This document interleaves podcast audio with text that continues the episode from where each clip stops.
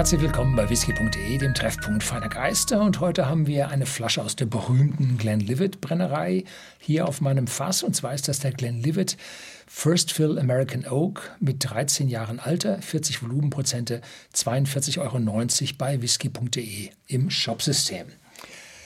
Das ist etwas Besonderes für Glenlivet, denn Glenlivet hat immer in seinen Flaschen eine gewisse Menge an Sherry-Fass. Whiskys mit enthalten, was so einen charakteristischen Geschmack für die Glenlivet Whiskys ausmacht. Und Glenlivet ist ja eine der größten Malt Whisky Brennereien der Welt oder zumindest mal von Schottland. Und in den USA ist Glenlivet meines Wissens der meistverkaufte Single Malt Whisky im Rest der Welt nicht, oder sagen wir mal im Großteil der restlichen Welt nicht, da hat es eine andere Brennerei. Aber Glenlivet hat schon einmal für ein paar Jahre hier die Krone des meistverkauften Single Malt Whiskys aufgesetzt gehabt.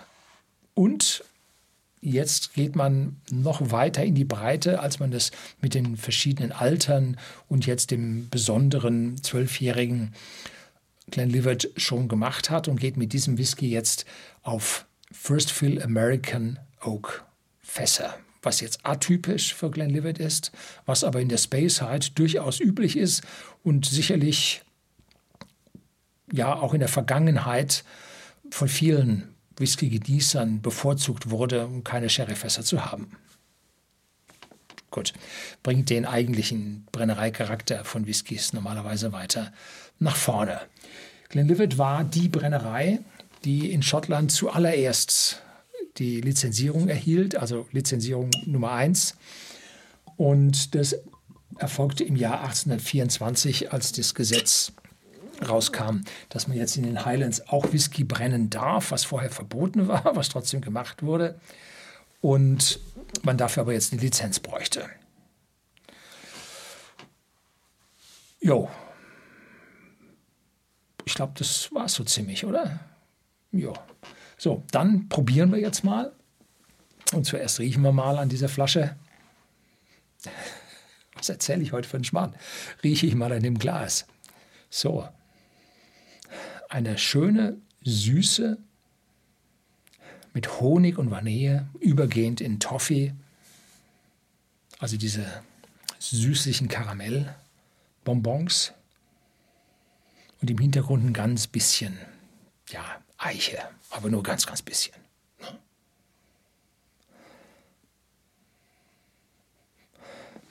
Das ist jetzt das zweite Mal, dass ich den probiere. Zuerst habe ich das für den englischen Take gemacht und jetzt ist die Vanille deutlich stärker geworden. Wow, man merkt also richtig, das sind First Fill Fässer. Ja, probieren wir.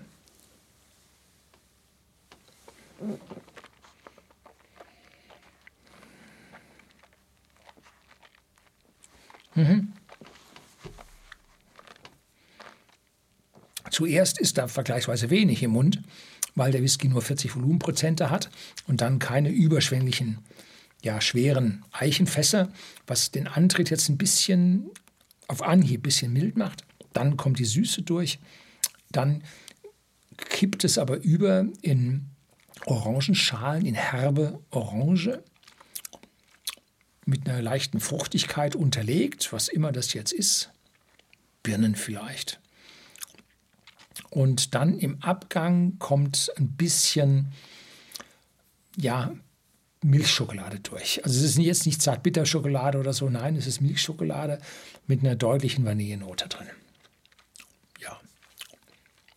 Die Orangen machen es etwas trockener, bleibt etwas am Mund kleben.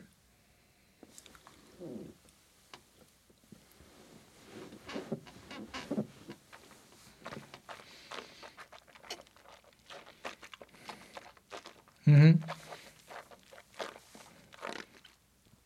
Ein zweites Schlückchen macht die Sache schon angenehmer. Äh, der Mund fühlt sich deutlich voller, deutlich massiver. Süße Honig verbindet sich mit den etwas ja, herben Orangen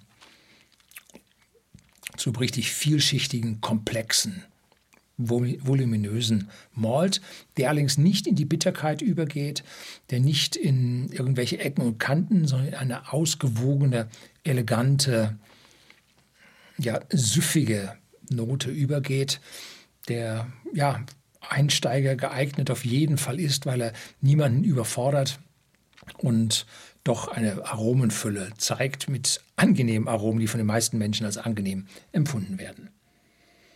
So, das soll es heute gewesen sein. Herzlichen Dank fürs Zuschauen.